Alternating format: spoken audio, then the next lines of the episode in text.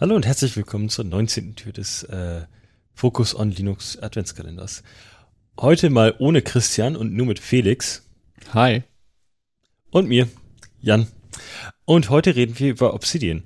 Äh, das beschreibt sich selber so als zweites Gehirn, äh, doch wir wollten jetzt mal irgendwie kurz darüber reden, wie nützlich das wirklich ist und ähm, wir zeigen da so ein bisschen äh, einen Überblick und die gröbsten Fallstricke, über die man fallen kann.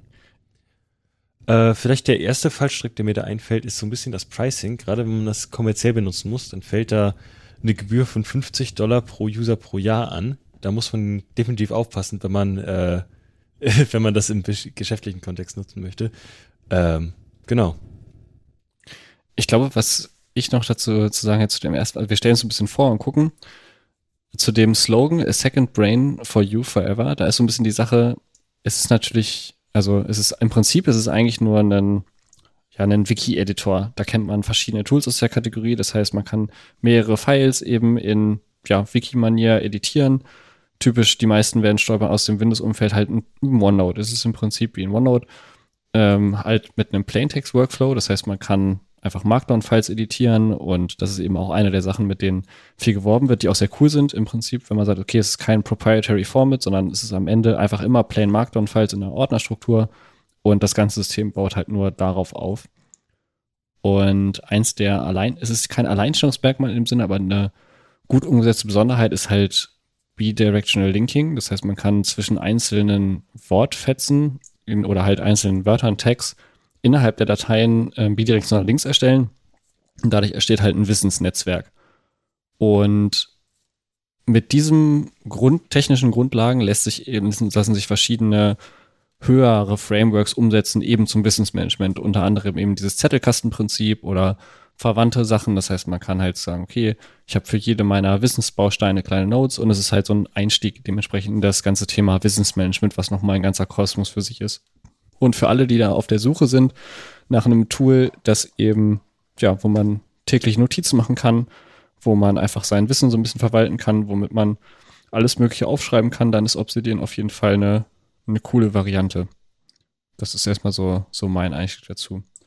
Vielleicht als, als Frage, Jan, wie bist du denn zu Obsidian gekommen? Hast du das schon mal benutzt oder bist du, hast du nur mal angeguckt oder wie hast du das kennengelernt? Äh, da gab's früher, das war, glaube ich, ähm, ich weiß nicht mehr genau, wie das hieß, das war so eine Sammlung an VS Code Plugins. Ich meine, das hieß Flow und das hat ungefähr den, denselben Featureumfang gehabt.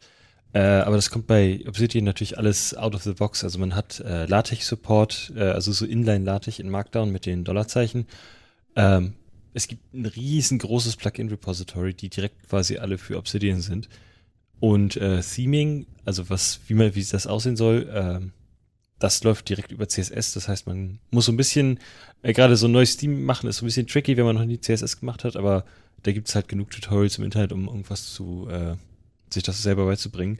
Ähm, das ist relativ, es ist so ein, so ein What you see is what you get Stil, der mir da irgendwie auch sehr gefällt. Also es ist Markdown und ähm, die Markdown-Formatierungselemente, also Sternchen, Sternchen für, dick, äh, für äh, dicke Schrift, äh, die werden ausgeblendet, sobald man quasi den Text verlässt, den man da geschrieben hat. Das heißt, ähm, man muss sich nicht entscheiden zwischen Code oder Vorschau, sondern hat so ein Hybrid aus beidem und kann dann da relativ gut durchgehen.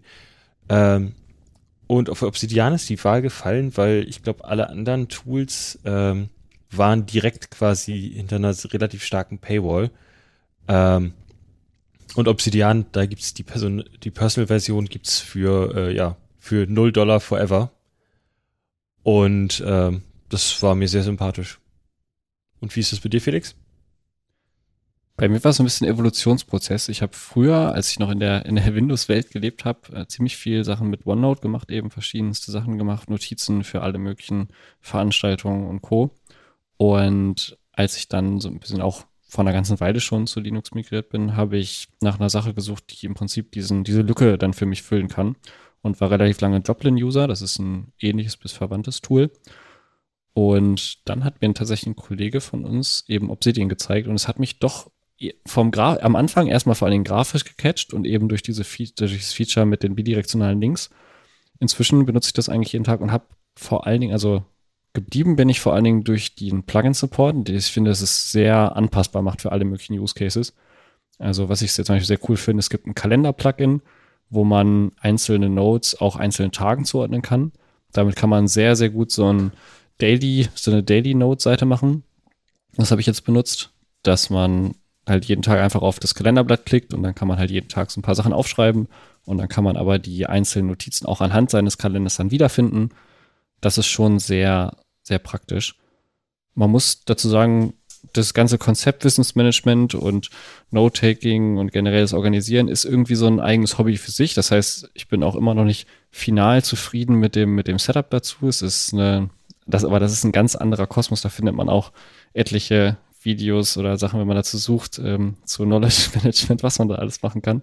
Auf jeden Fall ganz spannend. Es lohnt sich aber eigentlich, zumindest so ein paar Sachen aufzuschreiben und da so seinen eigenen Weg zu finden, weil, ja, ich schon finde, vor allen Dingen im Zeitalter der digitalen Informationen sind eben auch die, die eigene Information, die eigenen Gedanken, alles, was man so gelernt hat, schon wichtig. Und mir ist mit der Zeit auch klar geworden, nichts ist so präsent wie das Vergessen. Und man vergisst schon extrem viel, wenn man es nicht aufschreibt. Altes Oma-Sprichwort, wer schreibt, der bleibt. Äh, genau, vielleicht noch äh, ein Kritikpunkt, der mir auch noch aufgefallen ist. Das ist jetzt schon ein bisschen her, aber ich hatte auch mal die, die iPad-App angeguckt, weil ich gerne, also wenn ich, wenn ich unterwegs bin oder, oder in einem Meeting bin, dann ist es ja immer so ein bisschen, eine Tastatur ist laut und klackert und ähm, hält irgendwie davon ab und dann habe ich gern mein, mein iPad irgendwie liegen und äh, schreibe dann mit dem Stift da nebenbei noch was auf. Und äh, da ist irgendwie noch die, die Gelegenheit noch nicht so richtig ergriffen worden, irgendwie diesen, diesen Stift mit einzunehmen oder die, oder generell irgendwie mit dem Finger da zu arbeiten. Ähm, das, das mache ich auf dem iPad halt ganz gerne, weil das sich halt, äh, bietet sich halt an und das, da fehlt mir noch ein bisschen, ein bisschen Input von Obsidian, dass sich das für mich auf dem iPad auch lohnt. Ja. Aber ich glaube, das wäre es auch so als, als grober Wrap-up mal drumrum. Ähm, ich denke, macht euch einfach mal ein Bild davon, guckt euch das mal an. Ist auf jeden Fall eine coole Sache. Und ansonsten würde ich sagen, sehen wir uns morgen wieder. Genau. Macht's gut.